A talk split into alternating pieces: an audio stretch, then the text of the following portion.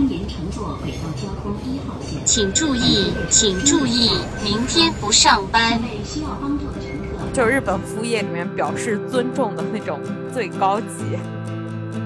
这是让日本人好好见识见识我们中国种草的厉害。最喜欢微微一笑很倾城。我第一次东东北铁锅炖也是在日本吃的。大家好，这里是明天再说的栏目，明天不上班。大家好，我啊，我们是一档由四个想的很多、做的很少的年轻人组成的泛娱乐播客节目。啊、我是小潘。我是陆姐，我们明天再说的听众，应该之前都听了我们打工皇帝的那一期了。听完之后，其实很多人都在热烈的一个回应，说想要听续集，想要再听陆姐讲一下她的柜姐生涯。然后呢，我们就当然立马回应大家的需求，因为我们的主播里面四个人，除另外两个就没什么打工经验。所以这一期呢，我们就果断没有让他们来上，另外又邀请了一位嘉宾，他同样也是有比较丰富的打工经验，而且也是在日本的打工经验。让我们来欢迎我们的嘉宾，也是我们明天再说核心粉丝。对，大家好，我是夏奈。好的，欢迎夏奈今天来加入我们这一期的呃聊天吧，怎么说？好吧，加入这一期的故事会。因为其实也是上一期的上一期打工皇帝播完之后，我们听友群里大家都会在讨论嘛，然后夏奈就跳出来了，就说她自己有很多在日本打工的经历。跟陆姐不同的话，她是陆姐是在娇兰那种商场里的正规柜台里面打工吗，我是在百货商场里面的专柜来工作，然后夏奈的工作呢是和我稍微有一些不同，但也是大家去日本玩的时候绝对不会错过的一个购物点。其实就是呃有两段打工的经历，然后呃，然后第一个堂吉诃德的话，大概是就是在我语言学校的时期打工了半年左右，然后嗯、大国的话是我后面考到大学院搬家之后，我当时就想，哎，京都真的啥啥都没有，我一定要找一个大阪的 很繁华地区的打工。这样正好交通费都可以报销，这样我就可以趁机去大阪那边玩。然后后面是找了新斋桥最繁华的一个那个算是游客中心区的一个大国这样。所以说，就是对于我们在日本的这种打工人来说，打工最重要的地点不是打工最重要的条件是你要选好地点，因为他会 cover 掉你的这个交通费。我们俩都是，是的，有一种去嗯出去玩，为了出去玩，顺便省这个电车费，所以说要选繁华的地区。呃，所以你是在京都上学，然后往返大阪这样去。对对对对。然后我我单车单程的电车的话，大概是要可能一个小时左右，从我哦住的地方京都到大阪新斋桥那边坐电车。对，其实还挺远的。我我觉得我要是作为一个就是招聘方，我听到你离这么远跑还要跑过来，然后我还要中间要 cover 你的交通费，所以我我会觉得有一点点亏哎，招这样一个人。所以是对于这种大的药妆店来说，他们是不是还蛮急缺能跟中国客人交流的这种店员的？呃，是这样子的。呃，嗯我在那个唐吉诃德工作的话，那家店的话是在京都嗯站的唐吉诃德，它很大，但是它其实呃外国人的店员还挺少的。呃，但哦是大国的话，它因为是在那种游客非常非常密集的区域，嗯所以它嗯其实外国人店员，包括韩国人啊、什么越南人啊，还有我们中国人啊，其实嗯可能占到百分之七十的样子。其实哦是对，就是可能外国店员会更多一点。它主要是看你区域是主要面向游嗯客的，还是面向日本国内的客人的，所以它这个外国人嗯店员的比例是不一样的。因为新斋桥那个地方就是大家中，尤其是中国游客去大阪的话，是绝对会去的地方。上海的南京东路，差不多那个意思。苏州的观前街，嗯对对对，就是嗯大阪的话有两个中心区嘛，两个中心的商业区，一个是梅田，一个是新斋桥，但明显就是新斋桥的人会多很多，他们就超是级多。对大阪那边就把新斋桥那边叫北方，而且我感觉是因为那边的商店街比梅田那边更密集一点，有很多可以逛的小店，包括药妆店，还有服装店，各种各样的店都聚集对对对在那边。其实跟跟京都的四条那边会比较像，但四条没有新街桥那么繁华。华，嗯，对我感觉新街桥算是比较繁华的一个区域，所以说就就所以大阪的时薪其实也是要比京都高的。我在呃，不过也有可能跟店铺有关系吧。我在唐吉诃德京都店那边打工的时候，他是没有分早晚班的，他的时薪基本上差不多吧，可能会有几十日元、一百日元的差异，但基本在一千日元左右，就这要低一大截。这也是我后来义无反顾的就搬家之后选择了大阪的药妆店的一个原因。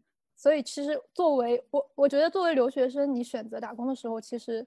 时薪还是大家会比较在意的一个点吧，我感觉应该大家都去打工了，当然更在意钱啊，要不然去打什么工哈？积累人生经验啊，体验生活。那你在唐吉诃德的呃，就是第一段打工经历主要是做什么的？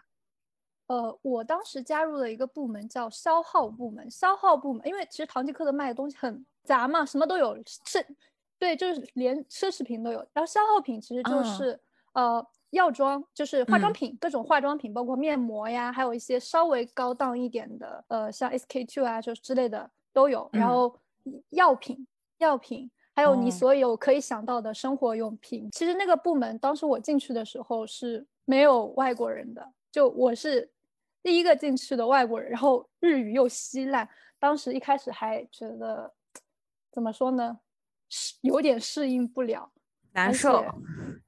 对对对，而且这个可能有一个跟呃那个呃这种百货店的柜姐有一个不一样的是，我们那边一般最最基础的一个工作就是收银嘛，收银会要求你收银，但是唐吉诃德的话，它收银方式可能至少有十几种，包括什么交通卡、信用卡。现金什么现现金加优惠券单优惠券什么优券券加就各种各样，它都是不同的就是方式嘛，它有一套它的方式，然后就十几种，然后你可能还会很难去记住它。哎，反正就我感觉就是第一份打工给自己找了一个地狱难度的 打工。哦，对，还有一个突然想到，这个可能是。呃，百货商店绝对不会有的一个规则吧，就是药妆店的话，你买商品可能会买很多件嘛，他们有一种就是必须把商品的名字和个数要读出来，在收银的时候，比如说，哦，厕纸一个，呃呃，那个洗发水两个，要全都读出来，就你收银哔哔的时候，是不是觉得很奇怪？就这个还是怎么说，蛮日本特色的一个这样一个规则吧。陆姐有知道这个事情吗？你应该有有经历过吧？就是你不说，你没有把它特地说出来，我都没有意识到。你你现在意识到了吗？其实便利店也会有，对，便利店也会，就是很习惯了，因为那边的这种店员都会都这样，对，像叫号一样。对，就是你这个如果是在。就是国内的这种环境下的话，你是有点想象不到的，因为觉得这个行为是有点多此一举的感觉。这个有这个就有点像古装剧里面你去那种客，就是去那种酒店客栈点菜，然后小二会报菜名。对对对，有那个味儿，有那个味儿。对，这个这个其实还蛮蛮有日本特色的一个行为，我觉得是。你在你在唐吉诃德就负责收银吗？还有其他工作没有没有，就比如他他他工作其实就在药妆店的工作会很杂，呃，一般是你会要上货，就是你把商品按照他要求的给摆进去，这个是一个比较怎么说呢，基础的工作。还有一个就是因为像唐吉诃德的话，它很大很乱，然后就会有客人问你说，对对对，他会就问你说，啊，比如说。啊，我要买洗发水，我我我洗发水在哪个位置？你可以带我去或者告诉我吗？但是还有一个就是让人比较怎么说，比较觉得辛苦的是，就日本人的话，比如说我要买洗衣液，他不会问你洗衣液在哪里，他会问你洗某个品牌的洗衣液，他直接不说洗衣液。对他，比如说我要 Downy，他说 Downy 在哪里？一开始的话，你会反应一下。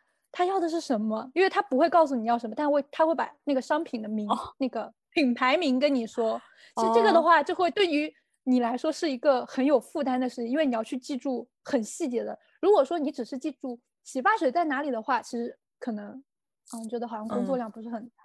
但是你要可能要记住那些具体的商品名，就或者说是在日本人那边他们呃比较热门的，就会经常提到的名字，你要把它默默记住。哇塞，这真是地狱难。但是我觉得大国也是那种很庞大、很繁杂的那种药妆店。哦，是这样子的，就是，但是可能因为第一份打工比较地域难度之后，我进入大国之后有一种，哇，这也太轻松了吧，这种感觉。上手变很快。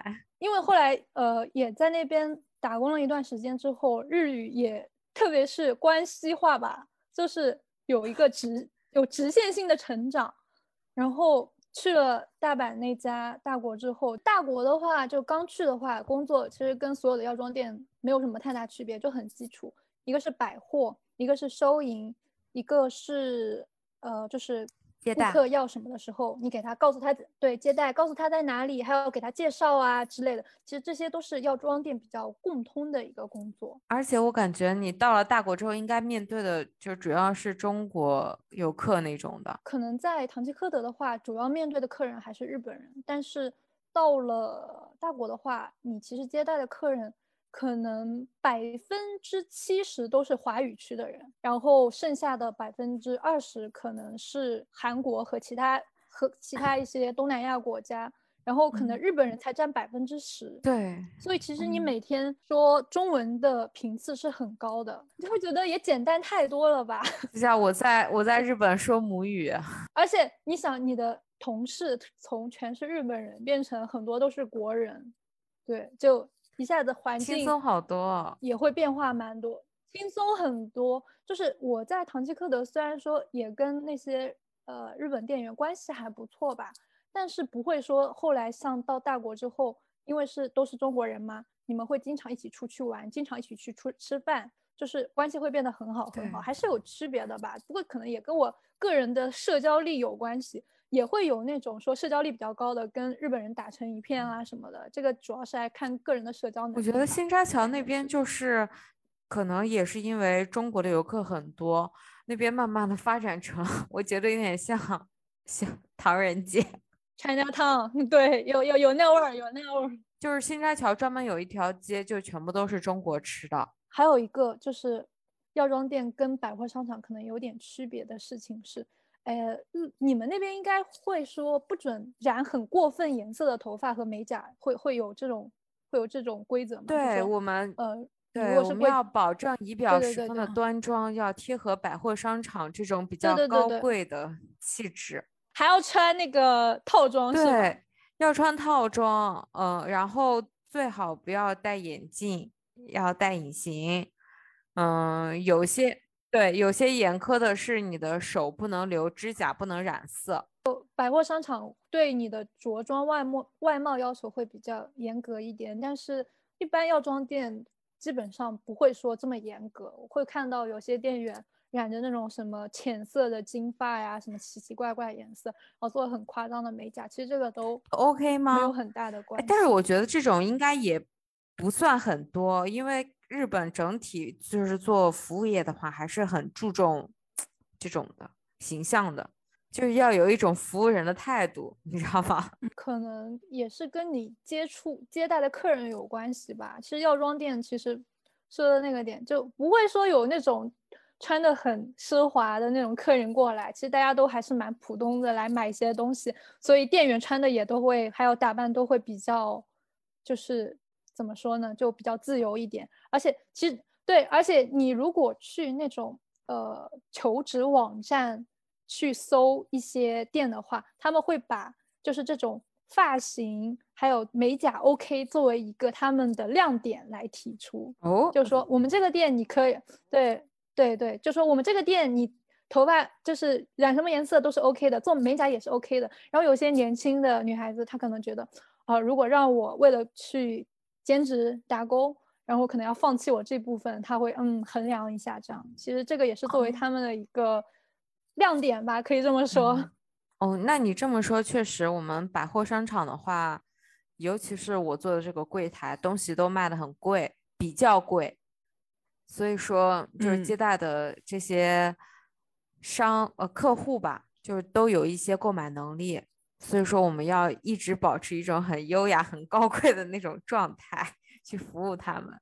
要端着，要端要十分的。端 庄，然后不能做一些和其他那种廉价的柜台一样的动作和手势。这是我们，这是这是我们柜姐告诉我的。站的时候，你要你的双手要交叠，然后放在你的小腹上方这个位置，呃对。然后走路的时候不能哒哒哒哒哒，要很轻柔的那种，什么前脚掌走路，就是因为我们的柜台旁边就是 RMK 嘛，就是我在高岛屋打工的时候，嗯。RMK 就嗯。是一个东西很便宜，然后比较平价，日本的便宜的年轻女孩和中国的这种年轻女孩都比较喜欢的牌子。接待的这种客户年纪层也比较的小，不太在乎这些，他们就忙得飞起，然后挺吵的。然后我们的柜姐就告诉我说不能这个样子。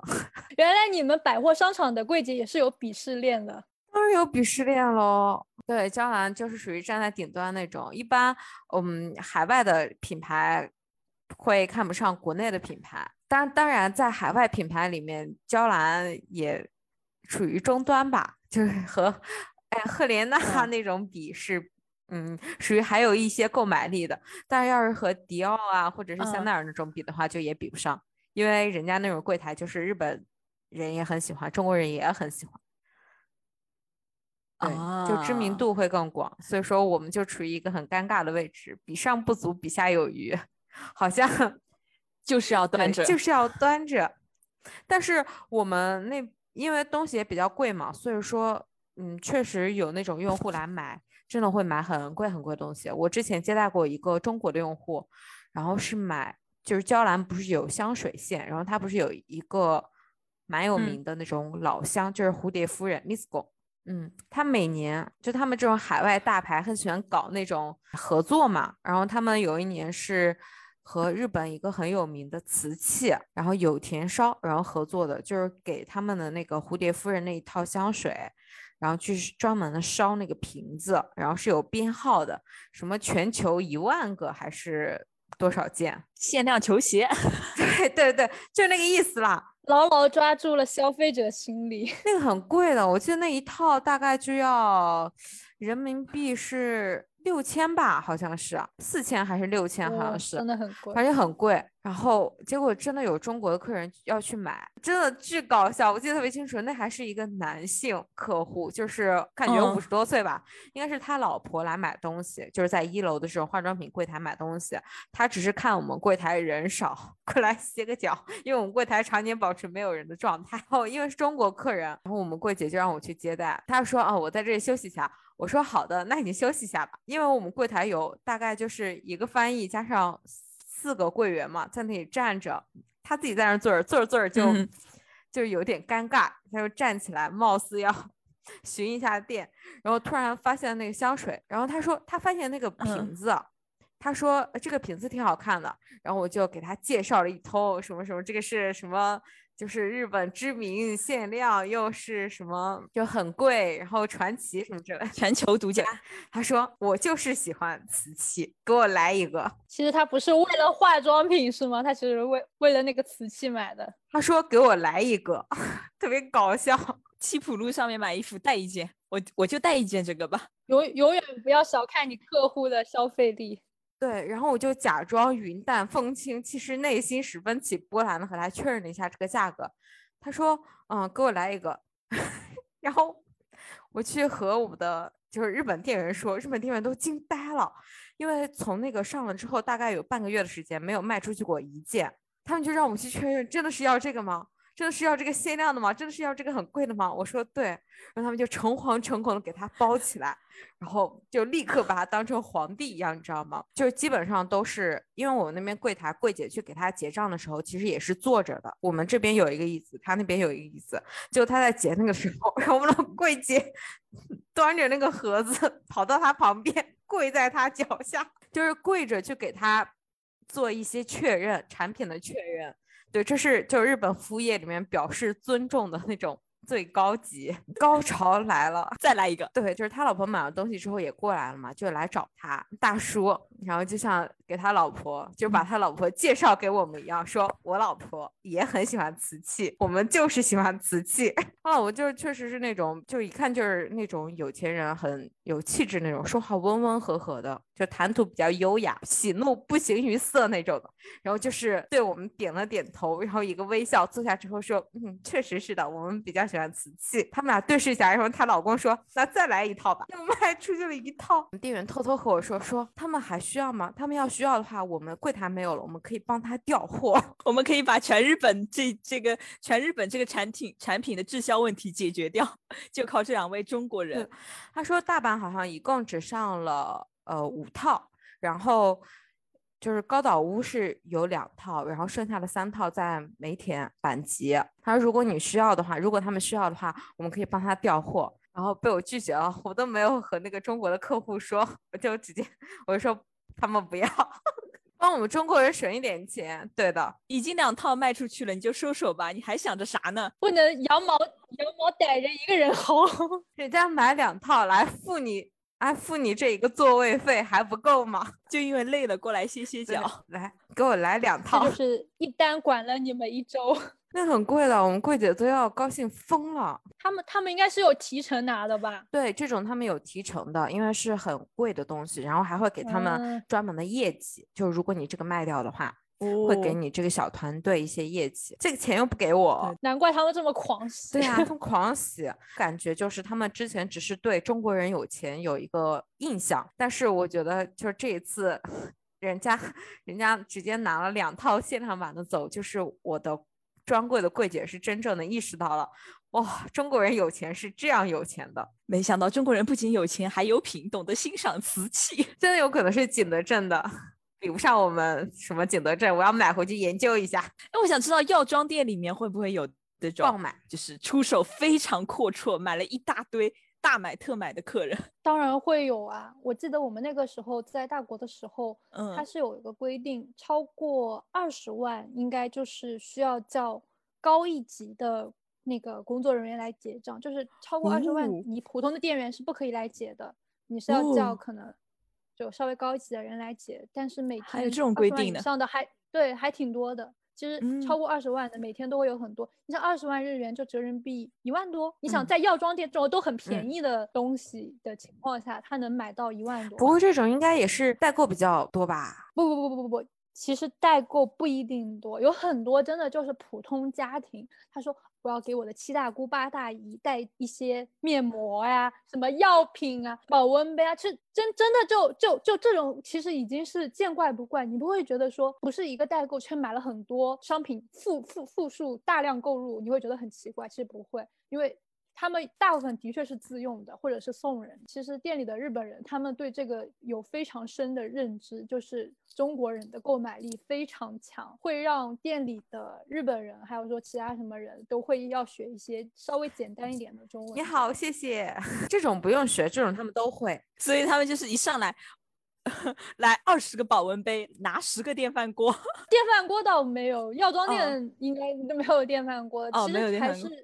化妆品和药品为为主吧。其实你药妆店的话，买药的会很多，因为包括一些偏保健类的，比如说女孩子的什么什么美容丸啊什么之类的。哦，然后对对还有一些什么胃药啊，什么七七八八的，其实大家都会买很多。其实，呃，就是说了可能有点，就是会有点夸张。我当时在的那家新开桥的大国，我们刚开业的那个月，我记得。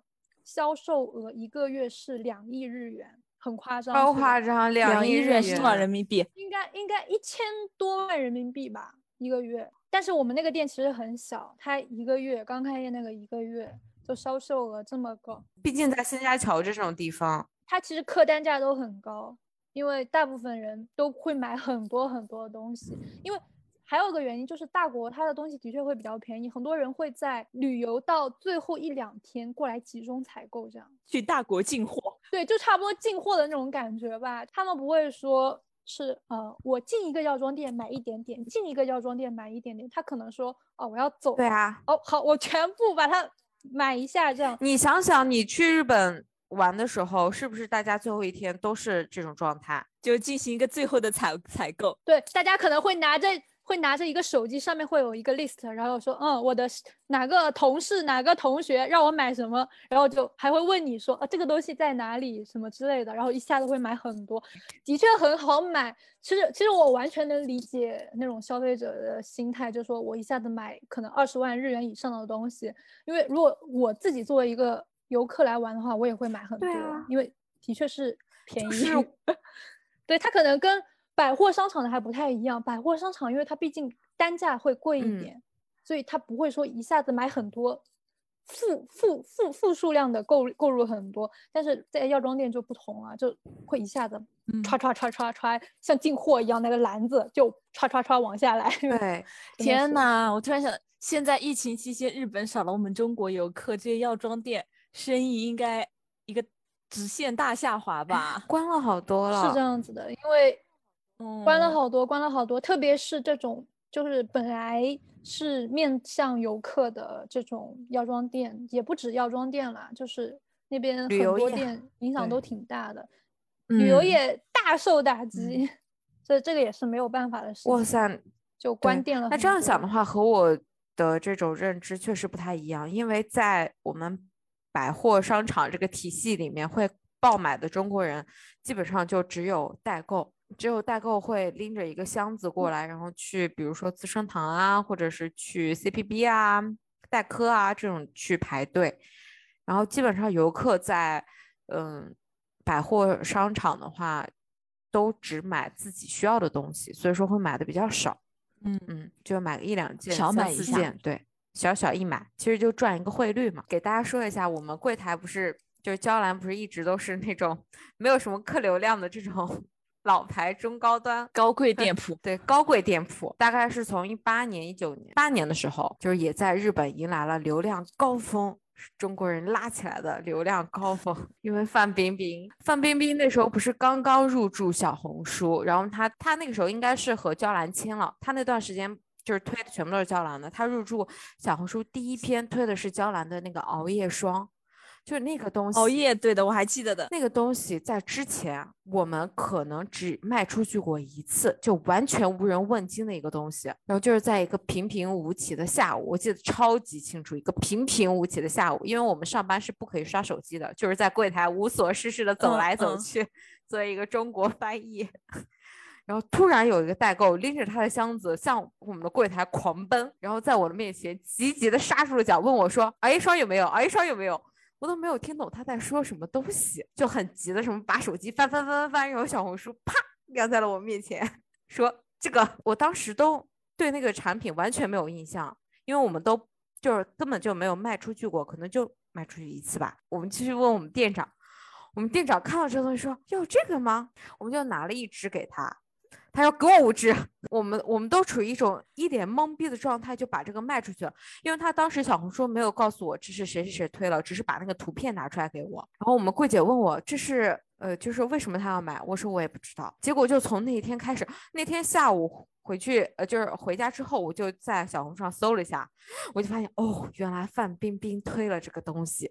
从那一天开始，我们店的这个熬夜霜，当时库存可能只有二十多支吧，第二天立刻买空。然后就紧急天呐，紧急调了一批货，大概调了有，嗯，我们我们柜姐不是我们店长告诉我，大概掉了有二百只还是三百只，大概也就三天的时间就全部就卖掉了，大家都是十只十只的买。对，从那个时候开始，娇兰也变成了一个中国人会 光顾的，中国的代购也会光顾的店铺。这是让日本人好好见识见识我们中国种草的厉害。哎，所有的日本柜姐都知道范冰冰了，发音都发的很标准呢，就他们在旁，就是中国人来的时候，他们就会把那个熬夜霜拿出来，然后对他们说范冰冰，范冰冰。而且中国人很给面子的，你知道吗？就只要他们在旁边说范冰冰，范冰冰，然后我就说哦，这是范冰冰在小红书上推荐的熬夜霜。有一些客人也是不知道这个东西的，然后他说哦，范冰冰推荐了这个好不好用？然后我也不知道好不好用，然后我就说嗯，范冰冰推荐了，好像不错。他们说那给我来两支，超级搞笑。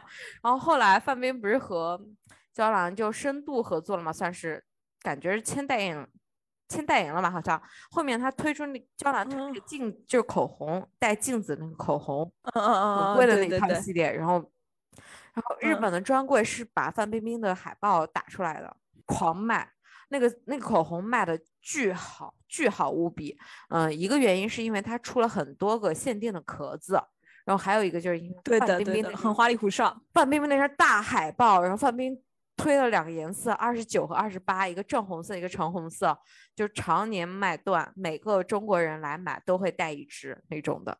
到以后日本人还会说一句话：带一只，带一个，帮我带一只。然后我我感觉那一段时间就是日本人每天早上要开晨会，我感觉他们晨会都要集体先拜一下冰冰，对，要先拜一下冰冰才行。之前不是嗯，娇兰那个 Kiss 嗯 Kiss 那个系列是杨洋代言的嘛，你就可以明显的感觉到杨洋的这种 号召力完全没有范冰冰行，大概只有很偶尔的几个人来才会知道哦，杨洋代言过这个什么 Kiss Kiss 的那个颜色三四四，粉丝吧，对，珊嗯瑚色嘛。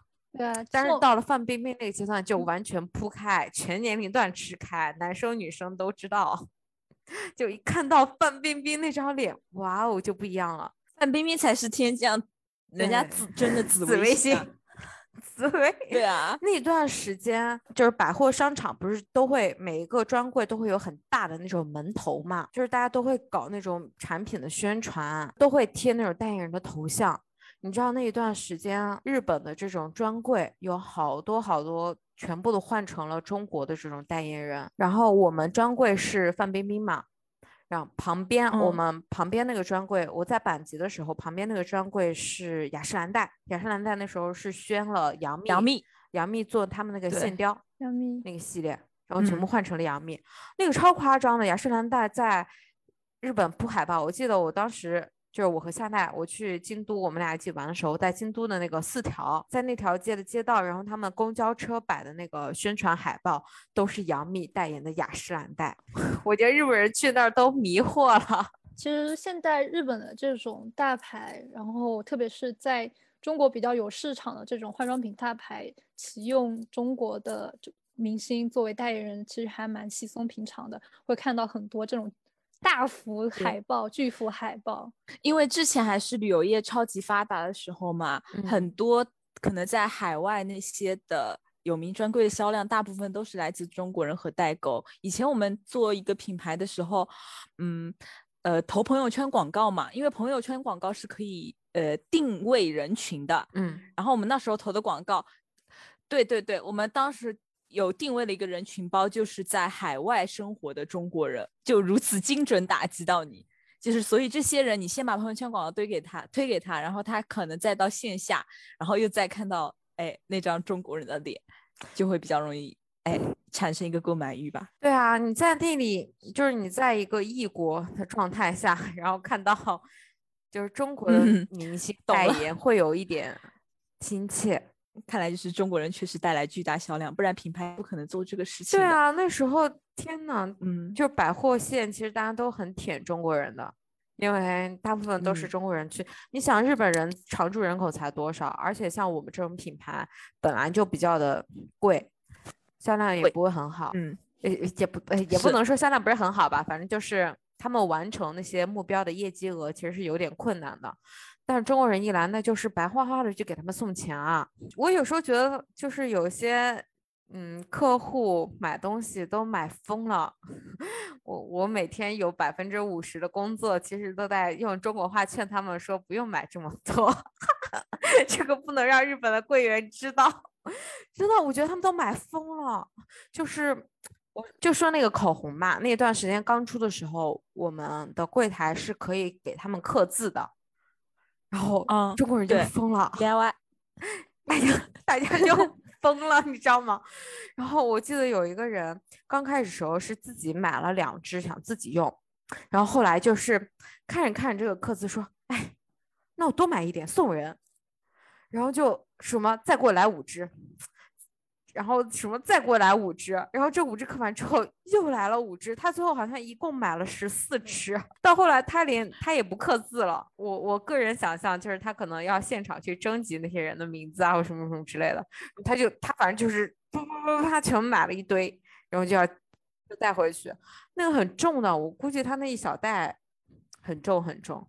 对，大家都这样买，所以说你说日本的柜员能不喜欢中国人吗？客单价都很高，对于他们来说，就是你去服务一个客人，然后回报率很高。对，你是我的神，对，你是我的神。然后日日本的柜姐也去苦练中文。你说到这个，我想起来我们柜台有一个日本的柜姐，就是她真的在呃苦练中文。当然，她倒不是为了服务中国人，因为她追中国的明星，他超级喜欢杨洋，对娇兰的柜姐。然后他是，哦，他是在阪急那个专柜的。我当时是刚刚调到阪急去，和他搭班的第一天，他就过来和我说，他就来和我搭话，然后就是说什么，就刚开始是普通的那种。寒暄一下，然后后来就立刻告诉我说：“说你喜不喜欢看中国的电视剧？” 我说：“怎么了？”他说：“我特别喜欢杨洋。” 他说：“我最喜欢《微微一笑很倾城》，我在 YouTube 上面看了好多遍，我还买了 DVD 珍藏。”和我见面就开始讨论他最近在看的电视剧，然后他还给我写中国字，因为他说那个。就中国的电视剧翻译到日本的话，就名字都会变，变成日本那种，就是下面起一个很长的副标题，特别中二的那种，什么王子复仇什么之类的那种。朝九晚五之霸道和尚爱上我，就我根本听不懂他在说什么，然后他就只能用就是写汉字给我看，然后他还给我推荐电视剧，他说你有没有看过《金玉良缘》？说是什么唐嫣和。霍建华演的，说很好看，你可以看一看。然后还说什么，我最近在看《琅琊榜》，就是那段时间，嗯，《琅琊榜》比较火，好像是刚刚转到呃日本去吧。他说我在看《琅琊榜》，真好看，就是太 太复杂了，我看不懂。他真的为了就是看偶像剧什么之类的，特地去报中文的那种练习班，去学习中文，然后。这个钱不如你赚了吧？真不如我赚了，你知道吗？那个，对啊，他他在他在中文补习班还遇到了性骚扰，也不算是性骚扰吧，就是就是他有一天问我，他说赛嫂就是亲亲在中国是什么意思？然后我就觉得很奇怪，然后突然问亲亲，我说怎么啦？然后他说，嗯，他在上那个中文补习班，然后有一个。男性就有一个男的，就和他搭伴儿那种的，然后说我们可以互相练习中文什么之类的。我忘记那个男生，他说那个男生到底是不是中国人，反正就是也是他在课上认识的一个人吧，应该是。然后他说，然后他就和那个男生就是经常互练一些汉语中文。他说那个男生告诉他说，亲亲是再见的意思，我们每天晚上练习完之后可以用这个结尾结束。他每天结束，他说就是说亲亲亲亲，但是他就是 他看电视剧嘛，就他大概感觉到这个词应该不是这么用的，因为大家结束时候说的是晚安或者再见，嗯，然后嗯，他或者拜拜，他觉得有点奇怪，然后他问我亲亲是什么意思，我一听这也太惨了，还被人家坑了，我说亲亲就是 kiss 的意思。他整个人就特别震惊那种了，就他是一个很特别漂亮的一个女生，就是脸特别的小，头也特别的小，然后整个脸是那种肉嘟嘟的，然后嘴唇也嘟嘟，就很像斯嘉斯嘉丽约翰逊的那种小头，然后很性感肉蛋的感觉，但是很漂亮，很漂亮一个女生，就是很单纯，然后有点傻的那种，甚至有点傻的那种的，然后就被骗，我就觉得这种白痴美人被骗，我很心痛。我就告诉他，对，就真的是笨蛋美女那种的。我就告诉他说，你以后就不要再和这个人就是聊天了。你要是想练中文，你可以在我上班的时候和我练。结果我们练了没两天，就是他真的会过来和我说一些中文，虽然说说的比较磕磕巴巴。说了没两天，我们店长就过来和我们说说说我们在上班的时候不要这样子说中文，不要让两个人看起来好像在旁边说闲话一样。啊，对对对，就是可能他会让你避免在上班时间看起来在聊天，就不再干工作的事情那种，他会觉得不是很对好。我们那个柜员真的超级笨蛋美女的，然后很很可爱，我觉得很可爱一个女生。她上班都不怎么追求业绩，就是也不争不抢，人家人家来找她买东西，她整一个手忙脚乱的状态，我就很激发了我内心想帮他一把，对生理性爱怜我本人。我真的会，就是那种有一些中国客人，就如果从开始就一直是我来结账的话，呃，就是我来接待的话，结账我就会让他来结，就是算到他的业绩上去那种的。蔡桑，谢谢你，我以后还会给你推荐更多好看的中国电视剧的。蔡桑，谢 谢谢谢，真看太多了，真无语。他说出“金玉良缘”这个名字的时候，我都惊呆了。作为一个中国人，甚至都没看过。对，真的有在认真的学习中国文化。那夏奈，你平时你上班过程中有碰到过什么好玩的同事吗？好玩的同事，我一时半会儿倒没想到，但是有遇到比较好玩的顾客，就是有遇到韩国人。韩国人他其实一般英语也不会很好。嗯，有一次遇到一个韩韩国客人，他其实是想要找什么，我先不说，然后他他想知道那个商品在哪里，他先说了一个可能是韩语，我也听不太懂他到底在说什么，最后他有点没有办法了。他就开始用肢体语言来说，他要找的是 shake shake shake shake。我在想什么 shake shake shake shake 后来我恍然大悟，你们猜他要找的是什么商品？shake shake，呃，其实是一个很日常用的一个商品，而且是有晃的吗？防晒啊？不是，他要找的是暖宝宝，因为 暖宝宝不这是他一个这是摇晃一是吧？是吧？笑死了。还还有一个就是是一个中国的客人，他拿着翻译器，他拿那种手机手机翻译器，问我要一个温暖的宝宝。哎，这么说这么说，你可能就温暖宝宝那我知道暖宝宝。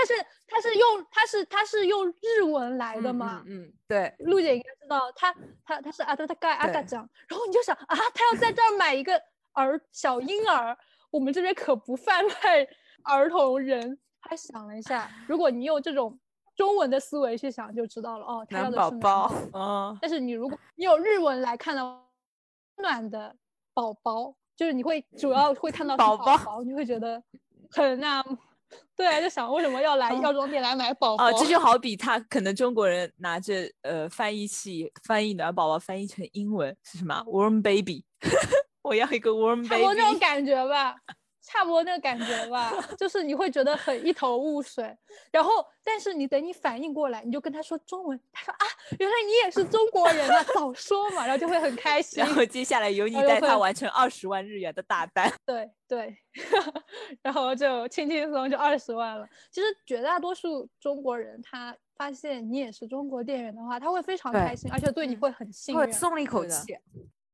对你毕竟在异国他乡，如果说本身日本人他们一般英文很拉、嗯。很拉嘛，都不太行，所以你跟他沟通很困难沟通会就日本人跟他沟通很困难，但是遇到中国的店员，然后大家会觉得嗯都是老乡，中国人不骗中国人有一种 对，而且会觉得说你也不会给我推荐一些奇奇怪怪的商品什么之类的，会告诉我真正的比较好的商品是什么，然后所以一般大家都会买很多，而且如果你跟他推荐商品的话，他们基本上都是会非常就顺其自然的就就拿下就就接受了，不会不会说啊我再考虑一下什么的，基本上你跟他推荐什么，他就对说嗯嗯嗯，然后就买买买对他特别信任你，而且会很热情，结账了之后还会和你再见，拜拜。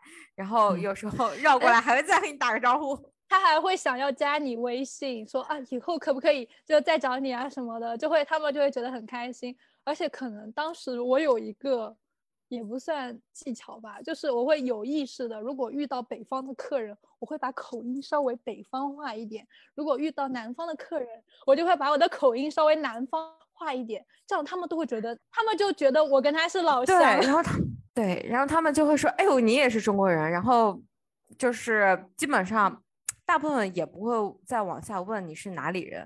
如果有问到的话，基本上也都是夸啊，你们那个地方好啊，什么什么之类的，什么什么之类的，什么人杰地灵，什么什么什么什么的。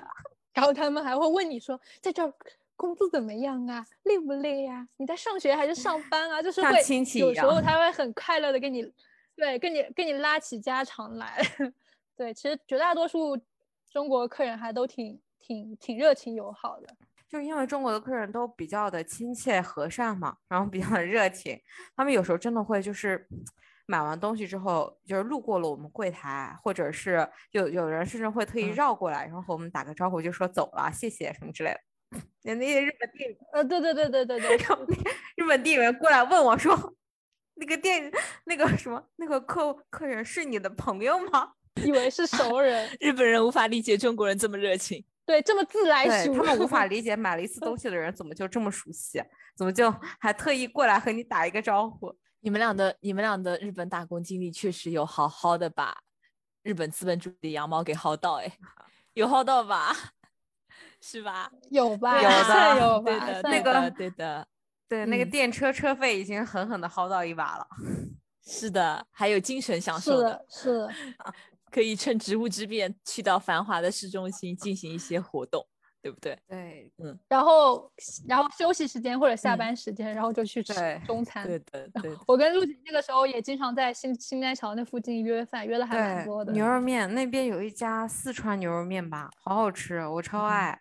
那时候好像我第一次去就是你带我去，的，那家很好吃，对不对家店？还那边还有一家东北铁锅炖，是我这辈子第一次吃东北铁锅炖，一个大锅上面贴我我第一次东东北铁锅炖也是在日本吃的，也是在日本桥那边对，应该就是在日本桥那店边。嗯，对对对对，就还挺好吃的。真别说了，越说越想出去玩了。这日子啥时候结束啊？真的很想去出去玩了。我们想 想去日本玩，一个美好的期待和祝愿。求求了。我也想去。是的，是的，哦，我我我如果如果说现在回日本的话，我肯定也会去爆买。最后就去堂吉诃德大进货。对，去大进货真的很便宜。嗯，好的，那我们今天也聊了快一个多小时的一个日本打工经历，今天差不多就到这里了。我们最后还是衷心祝愿早日解封，我们可以早点出去玩，日本的旅游业也可以也可以得益于中国人再次稍微恢复一下，好吧？希望大家到时候都可以出去玩吧。对的，对的，那都可以出去玩。好的，，那今天差不多就要到这里了，谢谢我们的嘉宾小奈，好，拜拜。哦拜拜，明天再说，拜拜拜拜好。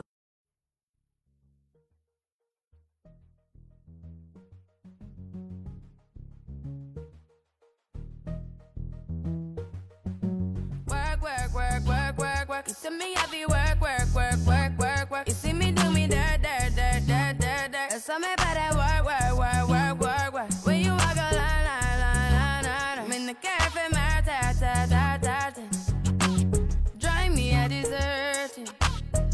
time to have you lurking. You make a like, now you don't like it. You know I dealt with you the nicest. Nobody touched me in the righteous. Nobody text me in a crisis. I believed all of your dreams are duration. You took my heart, all my keys, and my patience. You took my heart, I must leave a decoration. You mistaken my love, I brought for you for foundation. All that I wanted from you was to give me something that I never had, something that you never seen, something that you never been. Mm, But I wake up and hell nothing's wrong. Just get ready for work, work, work, work, work, work. You see me happy work, work, work, work, work, work. You see me do me dirt, dirt, dirt, dirt, dirt, dirt. There's something about